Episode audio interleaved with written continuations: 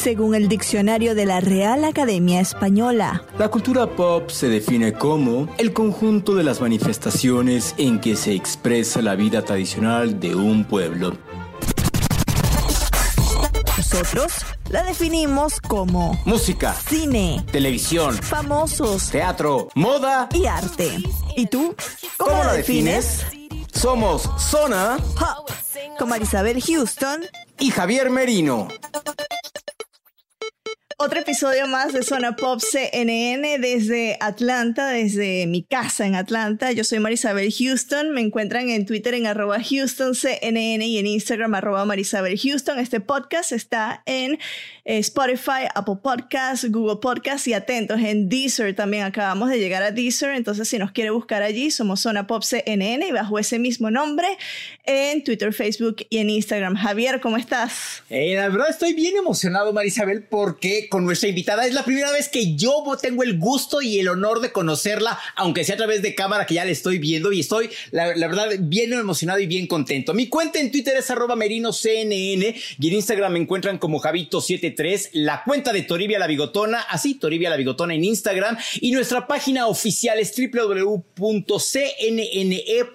diagonal zona pop, en donde los invitamos a que den clic a todos los artículos poperos que tenemos ahí para ustedes. Y ahora sí, sin más ni más, dame chance de presentarla a mi Marisabel, porque estoy emocionado. Puertorriqueña. Y ya decía yo antes de empezar, a mí Puerto Rico, la isla del encanto, me vuelve loco. Me encanta, me transporto a un pasado impresionante. Caminar por el viejo San Juan es exquisito. Caminar, te sientes que estás en literal en otra parte del mundo, en una tierra de ensueño, por todo lo que hay. La gente es cálida, es rica. Y nada más y nada menos, ella es puertorriqueña boricua. Ella basta de, tanto choro que estoy diciendo. Cani García está con nosotros. Cani, ¿cómo estás? Muy bien, bien contenta. Te voy a llevar para todo, todo mi, mi show para que me hagan las introducciones. Ya, ya, ahorita mismo empaco las cosas, meto a Toribia en una, en una bolsa de Ikea y nos vamos a donde quieras. Y nos vamos, me encanta, me encanta, maravilloso. Cani, es un placer tenerte acá. Eh, te tenemos por tu disco que nació literal en la cuarentena, Mesa para Dos qué maravilla. O sea, yo lo estaba escuchando y yo decía, esta canción es mi favorita. Venía la próxima canción y decía, no, esta es mi favorita, no, esta es mi favorita. Y hasta Titanic, entonces ya todas son mis favoritas. O sea, no hay un, un tema que, que, no te guste. Imagino que para ti fue em, un outlet para verte vulnerable para sacar toda esa angustia que tenías durante la cuarentena y qué bárbara y qué productiva sacar un disco. Mira, fue una dicha grande el el lograr lo que logramos, lo, que se logró, pero genuinamente, pues una locura, la una locura linda. Yo agarro este encierro primeramente con la vulnerabilidad que todo el mundo lo toma, o sea, con, con esa tristeza de paralizar una gira, con esa angustia de no saber cuándo vuelves a ver a tu equipo de trabajo, em, pero a la vez yo creo que, que, una cosa que digo que, que, fue lo que me, de alguna forma me, me salvó fueron los lives. Uno empezó a hacer lives, a hacer conciertos digitales y empezar a, recibir el cariño de la gente. Y por medio de ese cariño, yo creo que a la misma vez este, una necesidad de ellos de, de, absorber música y de uno de conectar. Y cuando acabaron las tres semanas de lives, ahí fue que me, entró ese deseo de escribir y era una cosa muy linkeada a la otra. Unas ganas grandes de escribir y unas gran, ganas grandes de conectar con mis colegas y con la industria. Y, de esa manera es que se empieza a gestar este álbum. En, esa búsqueda de conexión, empiezo a armar canciones con, me llamaba algún amigo y me decía, ¿en qué está? No, estoy escribiendo, ¿y qué estás haciendo? Envíame. Y en ese compartir acababan cerrándose colaboraciones que, que cuando venía a ver ya llevaba cuatro o cinco y ahí es que me empiezo a percatar, esto se está armando ya como un concepto de colaboraciones y ya empecé a hacerlo maliciosamente, a, abusar de mis compañeros que todos andaban igual que yo, con el calendario eh, abierto por todo lo que estaba sucediendo. Y fue una cosa maravillosa, claro. Yo creo que a veces hay un factor eh, de cuando no te lo piensas mucho, que a veces las cosas te pueden salir bien o mal. Y, a veces cuando no te lo piensas mucho te permites un montón de cosas. Y para mí fue soltar también un álbum que, si me preguntaras, eh, pensaste, tenías más canciones. No, lancé lo que, lo que estaba pasando al momento Y para mi gran sorpresa, como dices, claro, cada canción era, era un universo muy individual y cuando las unes pasa eso que tú comentas de de que tienes muchas favoritas porque todos son micro universos. Y grandes conexiones como Mon Laferte, Rake, Carlos Vives, Goyo, Leiva. O sea, no, no, no estamos hablando de cualquier colaboración. O sea, estamos hablando de un disco de colaboraciones y que creo que aquí estamos todos de acuerdo que esta pandemia ha servido para que la música, creo que nunca había, había, habían habido tantas colaboraciones musicales entre todo tipo de artistas como lo es ahorita por todo lo que comentabas, ¿no? Claro. ¿Qué te dejó el haber grabado con estos colaboradores y te armar este disco ya una vez que escuchaste todos los tracks completos? Uy, imagínate, para mí es como, como ver el, el, marco ya desde afuera, tú sabes, uno está sumergido y, y por ejemplo en mi caso yo estaba también con los tiempos. Ay, Carlos Rivera no le ha llegado el micrófono, no puede todavía grabar. Pedro Capoya me envió, Gustavo Lima me pidió dos días más porque necesitaba este, que este traductor le explicara muy bien en portugués lo que quería decir la canción en español. Entonces, tú estás sumergida, vuelta loca con, con cada uno y todo va llegando y yo le voy enviando al productor arma, arma, arma, hasta que nos llegó ese, esa noche tipo 3 de la mañana encerrada ya en el estudio con el productor y y darle play a cada uno de ellos y mirarnos y nada, y sonreír por primera vez y decir, esto va a ser una bomba maravillosa, porque claro, no habíamos tenido esa oportunidad, estábamos metidos dentro del agua y cuando sacas la cabeza y te puedes oxigenar, todo cambia, la perspectiva de las cosas cambia mucho. Qué chido, qué padre. Ya adelantabas que, que pues estabas esperando que a uno le llegara el micrófono, que es a Carlos. ¿Cómo fue todo ese proceso? Porque yo, yo lo escuchaba y pensaba que este, este disco se gestó en cuarentena es muy fácil escribir y sacar melodías desde casa, pero escuchaba también instrumentos de cuerda, unos violines, creo que escuchaba el inicio y decía, wow, entonces cómo grabaron. Yo, mi mente de productora, yo decía, el nivel de producción es magistral porque no es fácil. Te lo juro que mucho tiene que ver cuando tú vas a hacer una locura como esta, creo que los personajes que eliges te cambian, te cambian la película. Y para mí elegir a Julio Reyes Copelo como productor era, era ah, no, era como sí, era, saber que yo iba a llegar a Puerto Seguro, no importara qué. Y claro, Julio me decía, eh, ya él también maliciosamente me decía, hay que usar a este músico, a este músico, porque sé que van a lograrlo. Y claro, eran músicos que tenían en la casa diferentes marcas de micrófono, eh, diferente todo, y sin que Julio pudiera decirles, mira, quiero que me grabes un chelo bien bajito, después en esta parte quiero más intensidad. No, era como, esta es la canción, escúchala, eh, absórbela como pueda y graba encima de lo que te mandé y envíamela. Y era como un poco confiar, ¿no? sí, y confiar y, y confiar y tener la energía de que todo iba a salir bien y él acá manipulando desde el estudio lo que podía manipular y recibiendo ya de parte de los artistas diferentes tipos también de niveles, porque teníamos artistas que lo que tenían era como Cata de Messier Perinero, que tenía un celular para grabar. Y entonces teníamos artistas como Pedro Capó, que tuvo la, la facilidad de ir a un estudio de grabación. Entonces, como Cata se puede escuchar al nivel de Pedro y Pedro al nivel de Cata sin que se sienta que estamos teniendo ventajas sobre unos y otros. De veras que, como digo, el, personaje del productor en este caso era bien vital y, y nada, yo creo que lo más lindo es ahora poder escuchar y decir, esto es un milagro que logramos y que, y que nada, y que es el regalo de la manera de poder ver esta cuarentena y esta locura como una gran oportunidad de, de hacer algo maravilloso que, que no volverá a suceder. Yo quiero leer estas tres líneas. Quiero hablar con tus silencios, donde habitan los recuerdos, los que a nadie le compartes. Quiero hablar con tus silencios, donde habitan los recuerdos, los que a nadie le compartes. Cuando yo escuché esta canción y vi el video, Cani, literal fue así de que no, regrésale. Y otra vez la volví a escuchar y otra vez, o sea, se volvió mi frase favorita de esta canción. Es, o sea, eh, es, es, tan íntimo el hablar y decir, quiero compartirte esto que estoy pensando. ¿Qué tanto en esta cuarentena Cani García cambió o sigue cambiando de estar literal encerrada en cuatro paredes en tu casa y decir, así es Cami García hoy, antes de y después de? Pues siempre, yo, yo creo que, que todo lo que sucede en la vida, eh, evidentemente va a tener una, llega uno y uno es una esponja y lo absorbe y lo, lo, lo digiere y, y, sale, salen cosas muy distintas. Puede ser, puede ser una esponja que entras y sale el agua exactamente igual, porque también pasa, yo creo que hay una cosa que va a pasar con esto y es que mucha gente va a salir exactamente idéntica a como entraron a sus casas.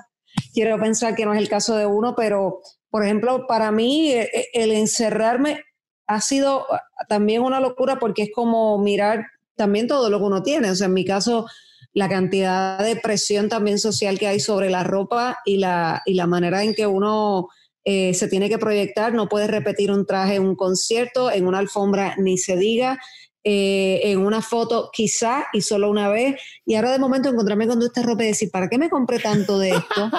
Eh, si me tenía que haber comprado más pijamas que otra cosa, ¿qué hago con las carteras? estoy viendo las la sortijas y viendo cómo se ponen horribles todas, eh, y, yo creo que una de las cosas que me ha pasado en lo del encierro es eso, es el, dar, el, el darme cuenta cuáles son las cosas que realmente merecen validez y, cuáles genuinamente no merecen ninguna.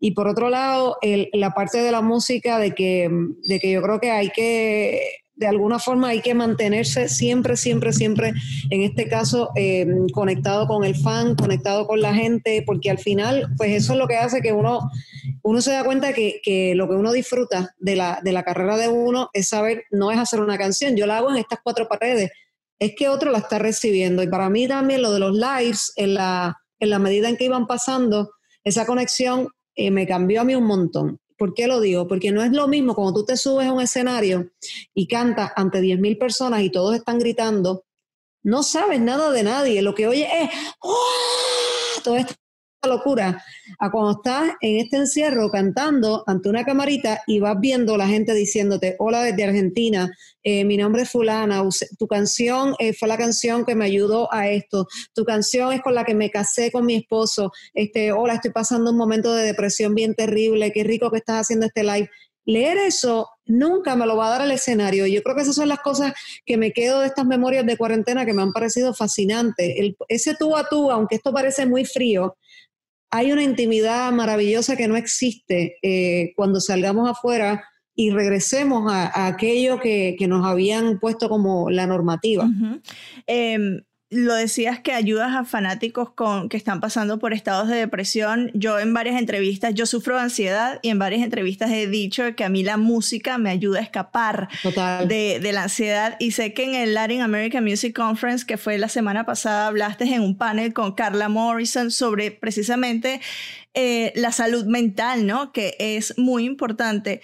No sé si tú lo ah, habías dicho antes, pero leí que eh, sufres de, depresión y que eh, tu esposa que es entrenadora personal, te ha ayudado a través del ejercicio, que es vital hacer ejercicio, te, te ayuda, ¿no? Sí. ¿Qué, ¿Qué, le dices tú a los fanáticos que tal vez están pasando por algo similar y, y, que conectan contigo a través de la música? ¿Qué es lo que, por ejemplo, yo sé que es un tema espinoso porque cada persona tiene que ir a su terapeuta o etcétera, pero la música tiene algo muy poderoso para ayudarnos con esto, con, con esto, con la ansiedad y la depresión. De hecho, hay musicoterapia, ¿no? Para ayudar en, temas de salud mental.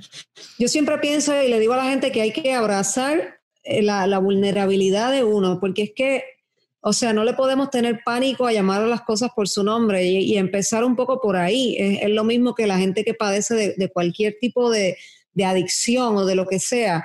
Y para mí una de las cosas terribles cuando, cuando he pasado mis momentos de depresión es, ese primer paso de aceptación y decir, bueno, ¿qué? ¿Hasta dónde estoy ahora mismo en, esta profundidad de tristeza o de, o de lo que esté pasando, de ansiedad y demás? Y decir, pues estoy en este nivel y en este nivel con la terapia no me da. Bueno, pues arranco con medicamentos y no pasa nada y ya los eliminaré. Pero como dice, la música es un salvavidas tan vital que cuando uno como, como músico lo reconoce, y es que yo siempre digo, a mí me encanta, yo amo la gente que canta y escribe y trabaja desde la herida. Y siempre pienso que la herida es tan necesaria porque yo no sé, a mí me pasa mucho que hay cantantes que cantan hermoso, pero digo, no, me rompen por dentro. Y hay gente que canta con una borronca, esto y lo otro, pero están tan quebrantados adentro que esa es la gente que yo conecto. Y siempre creo que, que hay que utilizar la depresión, la ansiedad y todo eso también para uno creativamente hacer música.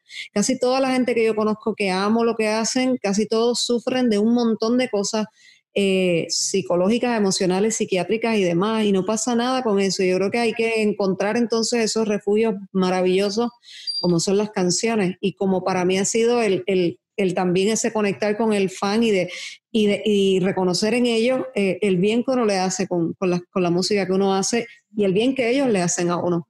Porque para mí han, han sido grandes rescates también. Ahorita que mencionabas dar un concierto ante 10 mil personas, en mi celular yo tengo una lista en Spotify, canciones para bañarme que son canciones que literal es como si estuviera yo dando un concierto ante 10 mil personas, ¿no? Tengo desde musicales, salsa, poperas, o sea, todo, ¿no? Y tengo la sección romántica y demás. Entonces me meto a la regadera con mi celular. Particular. Es un playlist muy particular. Sí. Porque, porque no todas las canciones uno quiere cantar a viva voz, pero hay una que es una cosa que te agarran en el baño y tú dices, esta voy, pero quedándome sin voz. ¿Y cuál es para ti, Cani? Para mí es Bohemian Rhapsody de Queen. Esa yo me esgañoto en el baño. Esa es, esa es muy buena. Concho, pero esa es difícil. Es muy esa difícil. Es esa es complicadísima y es larga. Para ahí te das un baño de domingo. Siete minutos exacto, cuando me estoy exfoliando y todo. Sí, sí, sí. Eso para afeitarse las piernas, Bohemian Rhapsody. Este, no, mira, a mí me pasa con, con hay un disco de, hay un disco de, de la Santa Cecilia, el, el, el, disco que tienen que es como más folclórico de ellos. Para mí todo lo que tiene que ver con rancheras, cosas así, para bañarme, es todo lo que tenga muy bozarrón, eso es lo que me gusta. Ahora, también me encantan cosas muy eh, merengue como Olga Tañón, me encanta para pa bañarme. Recurro como a, a cositas no, no quizás tan tan urbanas o tan de ahora, eh, busco cosas como más clásicas. Si viniera a decir como música para bañar. Qué buena lista acabamos de sacar, la lista para bañarte. Vamos a hacer un playlist. O sea, sí, exacto. Ya tenemos Bohemian Rhapsody de Marisabel, Olga Tañón de Cani y yo tengo que salir con una canción de musicales. A mí los musicales me encantan, entonces Ay, ya tenemos ahí géneros diferentes para esto. Cani, ¿qué hay ahorita? ¿Qué sigue para ti eh, después de, de, de, de, esto? Hacia, o sea, ¿hacia dónde va Cani García? Pues me encantaría saber, se lo voy a preguntar al 2020 que me ha vuelto loca con mis planes. Hemos planificado una gira, la canceló. Ahora planifiqué una, un, un, álbum, me permitió tenerlo. Ahora, bueno, no, lo próximo, yo creo que lo próximo que estamos ya planificando y cerrando son, son van a empezar a hacer eh, conciertos en streaming, que creo que es lo que, lo que va a venir y que la gente empiece a poder absorber lo que ya es un concierto un poco más que no sea sola con la guitarra, o sea, ya con mis músicos y eso, eh, a nivel de streaming es lo próximo que haremos.